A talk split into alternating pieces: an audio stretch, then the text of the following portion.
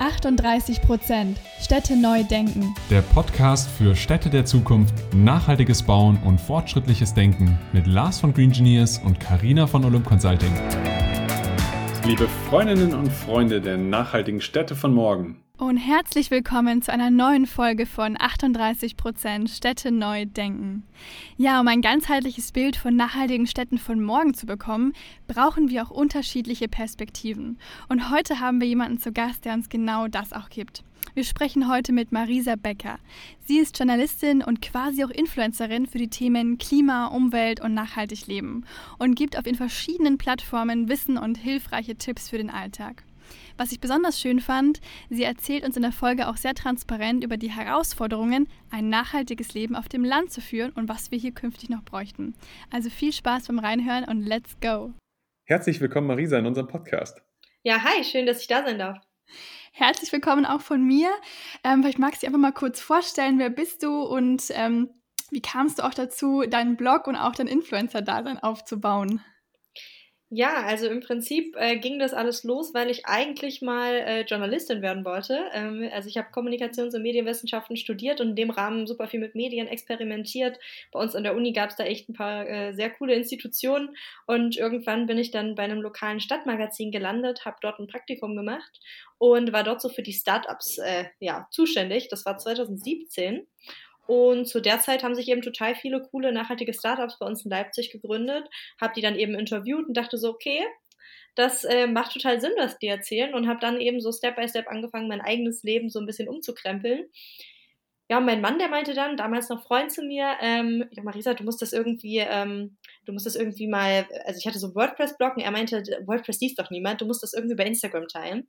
Und dann dachte ich mir, okay, gut, ja, dann fange ich jetzt mit Instagram an. Und ähm, und daraus hat sich das dann so ein bisschen entwickelt. Äh, zwei Jahre später wurde dann aus dem ehemaligen WordPress-Blog eben ähm, das Online-Magazin, das ich gemeinsam mit ähm, einer Freundin jetzt gegründet habe. Und ähm, dann entstand eben parallel noch mein, mein Podcast verquatscht, weil ich gesagt habe, okay, Hörfunk und Nachhaltigkeit, das sind meine zwei Lieblingsthemen. Machen wir die doch einfach mal zusammen in ein Format. Super spannend. Jetzt hattest du schon die zwei Themen angesprochen. Du machst ja noch mehr oder was heißt noch mehr? Eigentlich ergänzt sich das ja alles wunderbar. Wir sind jetzt zwar in unserem Podcast immer auf das Thema Baubranche aus, aber wir finden es super interessant. Wir reden ja über die Städte von morgen und das Leben in der Stadt von morgen ist ja eben, eben auch ein Lifestyle. Also deswegen vielleicht mehr so der Lifestyle, den wir heute von dir den Einblick erwarten oder auch eben hoffen, da mehr Einblicke von dir zu bekommen, weil du da einen sehr, sehr guten ich sage jetzt mal, allumfassenden Rundumblick hast. Und deswegen sehr, sehr interessant, was machst du auch in deinem Instagram-Account, der ja mit dem My Sustainability Me ganz eigen sozusagen für die komplette Nachhaltigkeit allgemein spricht, oder? Mm, genau, also es heißt My Sustainable Me übrigens. Ähm, da äh, teile ich im Endeffekt so alle möglichen äh, Themen, die mir so über den äh, Weg laufen und die ich dann eben daraufhin recherchiert habe. Äh, das geht von wo kriegt man irgendwie faire Mode her, bis zu, okay, äh, heute ist irgendwie Thema, darf ich noch äh, anthroposophische Produkte kaufen, weil das eine Weltanschauung ist, die durchaus äh, auch zu kritisieren ist. Und insofern, äh, ja, sind es ganz, ganz unterschiedliche Themen, mit denen ich mich befasse. Jetzt hattest du eingangs auch noch mal über Verquatscht gesprochen, dein eigener Podcast. Erzähl mal ganz kurz, um was geht es denn in dem Podcast auch noch? Ähm, also im Prinzip ist es auch da ein relativ äh, breites Themenspektrum. Ich beschränke mich da ja relativ wenig. Ich sage halt, ich gucke mir alle Themen an, die man irgendwie durch die grüne Brille betrachten kann. Also im Endeffekt ist, ja, ist es ja so, dass wir in jedem Lebensbereich es irgendwie schaffen müssen, den klimafreundlicher zu gestalten. Und insofern ist auch das Themenreichtum, äh, was man irgendwie besprechen kann, ja, schier unendlich, könnte man sagen. Und ähm, ja, in jeder Folge nehme ich mir eigentlich immer so ein Thema vor, also zum Beispiel nachhaltiger Goldabbau oder was ist es eigentlich in der Film- und Fernsehbranche. Und das bespreche ich dann mit einem Experten, einer Expertin und hoffe, dass ich so einen guten Einblick geben kann, gerade auch so von dieser Position aus, okay, ich habe da gar keine Vorwissen. Ähm, was muss ich eigentlich wissen? Was ist da relevant? Das ist sozusagen der Anspruch, den ich da habe und äh, ich hoffe, dass ich dem auch gerecht werde. Cool, ich habe auch schon mal reingehört. Ich fand es sehr interessant, kann es also jedem empfehlen, der sich dafür interessiert. Ähm, wenn wir uns jetzt hier im Podcast ganz oft Themen rund um Städte von morgen angucken, dann äh, sprechen wir meistens über nachhaltige Bauweisen, haben auch ganz oft das Thema Mobilität drin. Ein anderes äh, wichtiges Thema ist das, äh, ja die Lebensmittelversorgung. Was siehst du denn da für nachhaltige Potenziale und auch Trends äh, ja in Sachen Food? Also im Prinzip ähm, äh, fällt mir aktuell so vor allen Dingen eins auf. Und zwar, ich bin ja selber sozusagen äh, von der Stadt in eine Kleinstadt, man würde wahrscheinlich sagen, aus Land gezogen, ähm, so als Gegensatz. Und da fällt mir auf, dass man dort vor allen Dingen so mit äh, Herausforderungen konfrontiert ist, die man äh, in der Stadt so gar nicht hat. Ähm, weil in, der, in den Städten sind die Angebote heute richtig, richtig gut. Ne? Also man hat äh, in der Regel sehr, sehr viele Biomärkte, man hat lokale Märkte, auf denen man einkaufen kann. Äh, in Leipzig haben wir auch noch einige tolle ErzeugerInnenmärkte, also wo wirklich so Direktvermarktung stattfindet, wo man mit den Leuten noch sprechen kann, die die Sachen erzeugt haben. Man hat unverpackt Läden, man hat äh, Foodsharing-Angebote und all das sind so Sachen, ähm, da fällt mir jetzt erst, wo wir sozusagen in der Kleinstadt wohnen, so richtig auf, äh, dass das total fehlt eigentlich und dass das halt dazu führt, dass wir im Endeffekt total ähm, ja, monoton, sag ich mal, einkaufen gehen, einfach nur im Supermarkt und äh, dass da irgendwie so diese, diese Liebe zu den Lebensmitteln auch irgendwo verloren geht, ne? Also so dieser Kontakt dazu, das klingt jetzt total kitschig, aber ich finde es total cool, mich mit den Leuten zu unterhalten, die das äh, gemacht, geerntet, getan haben. Und insofern gibt es da total viele Potenziale, wenn ich an, an Städte denke. Und ich hoffe, dass die sich irgendwann auch mal im, im ländlichen Raum entfalten. Ne? Gerade wenn man eben an sowas wie Verteilstationen für Foodsharing denkt. Äh, das ist eine total coole Sache. Also es läuft ja so, dass da eben Menschen, die äh, Teil dieser Bewegung sind, eben von unterschiedlichen Läden die Lebensmittel abholen, die so an Verteilstationen bringen. Und dort kann man sich dann kostenlos Lebensmittel wegnehmen oder man kann online auf so einer Karte schauen, welche Privatperson hat gerade viel gerettetes zu Hause. Und ähm, so kann man eben voll gut zur Lebens-, also zum Ende der Lebensmittelverschwendung sozusagen beitragen.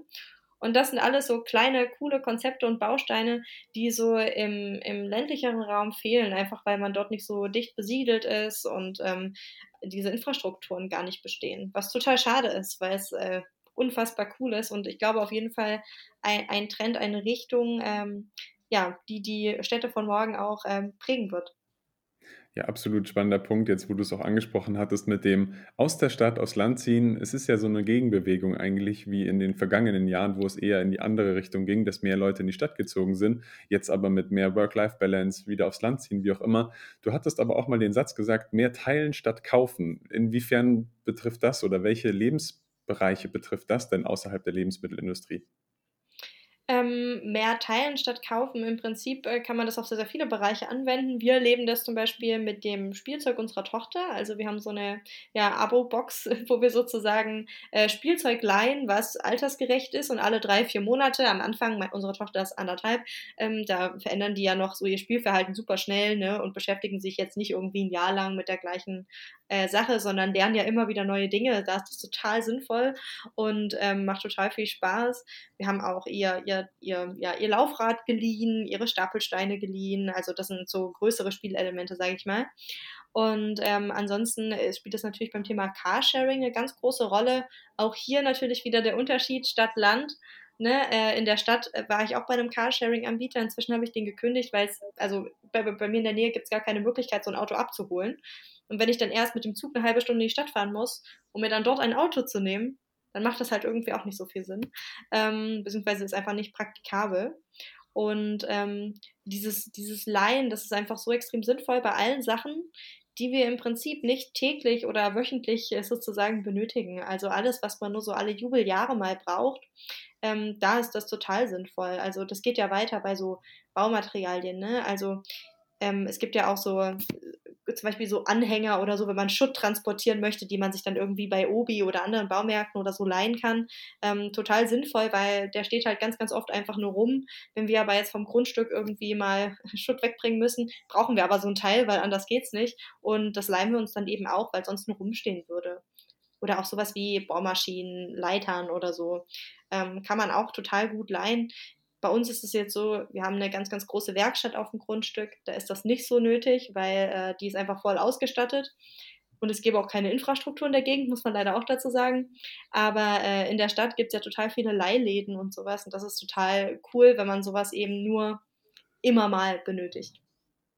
Ja, finde ich auf jeden Fall auch interessant. Also gerade auch mit dem Thema Carsharing, das haben wir auch ganz oft im Podcast und ähm, bin gespannt, wie sich das in Innenstädten künftig entwickeln wird. Aber ich kann mir sehr gut vorstellen, dass das äh, nicht mehr so sein wird, dass wir alle irgendwie ein eigenes Auto in der Innenstadt haben. Ich lebe ja jetzt auch zum Beispiel mitten in Berlin und habe kein Auto und es wäre irgendwie auch äh, komisch, hier drin ein Auto zu haben, weil A, der Verkehr ist total überfüllt, B, ist die Mobilitätsanbindung so perfekt. Du hast in jeder Ecke irgendwie eine Möglichkeit, ähm, wie du von A nach B kommst.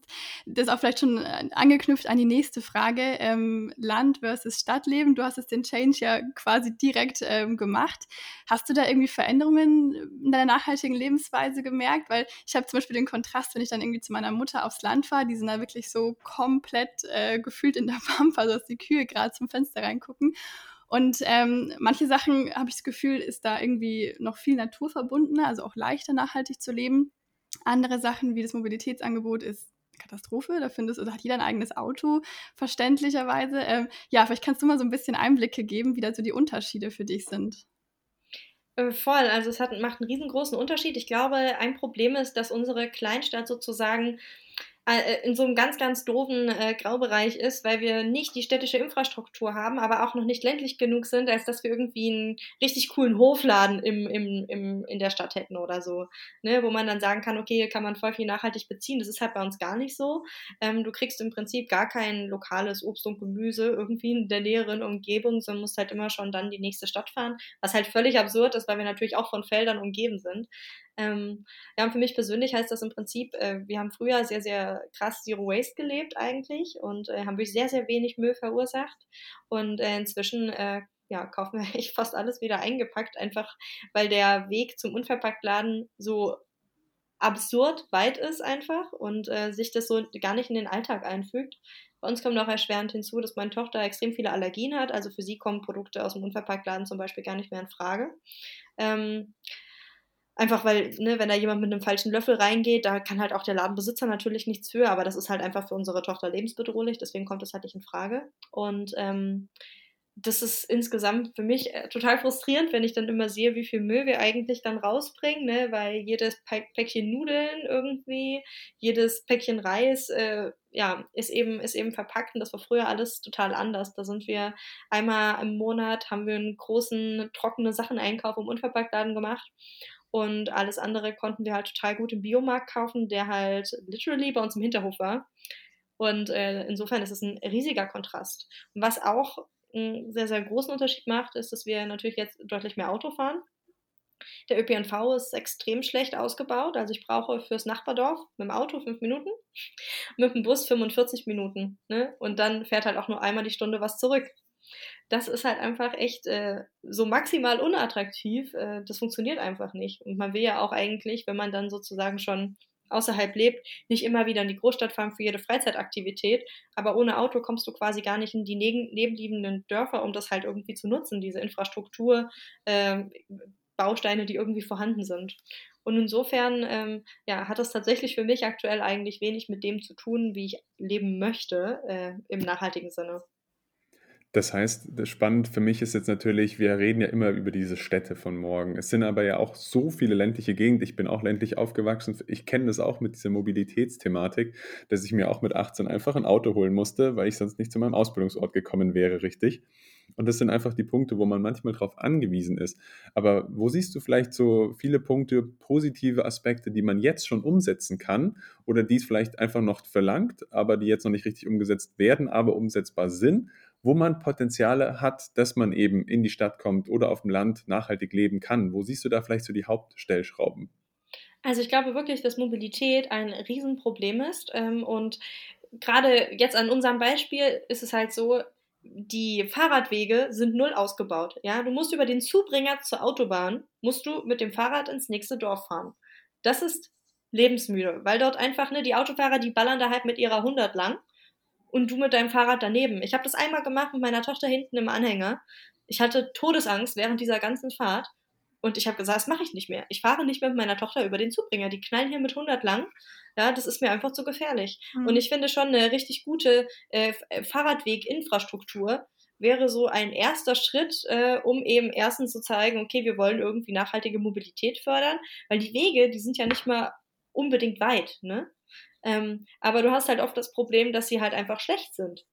Und ähm, man könnte diesen Weg für den der Bus 45 Minuten braucht, könnte man in irgendwie, was weiß ich, 25 Minuten, weil auf direktem Weg ähm, mit dem Fahrrad erledigen und wäre halt auch noch flexibel, weil man nicht auf diesen einen Slot in der Stunde angewiesen ist, um irgendwie wieder nach Hause zu kommen.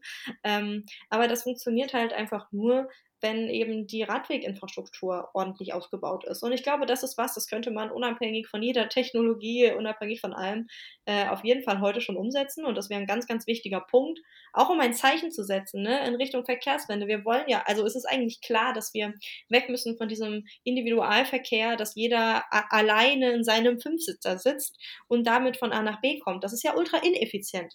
Ne? Also wir bewegen da ja irgendwie, was weiß ich, eine Tonne, zwei Tonnen Auto, um einen 80 Kilo Menschen vielleicht von A nach B zu transportieren, aber der Kraftstoff, der treibt ja vor allen Dingen dieses, dieses Auto an, ne? Und dieses enorme Gewicht von diesem Auto.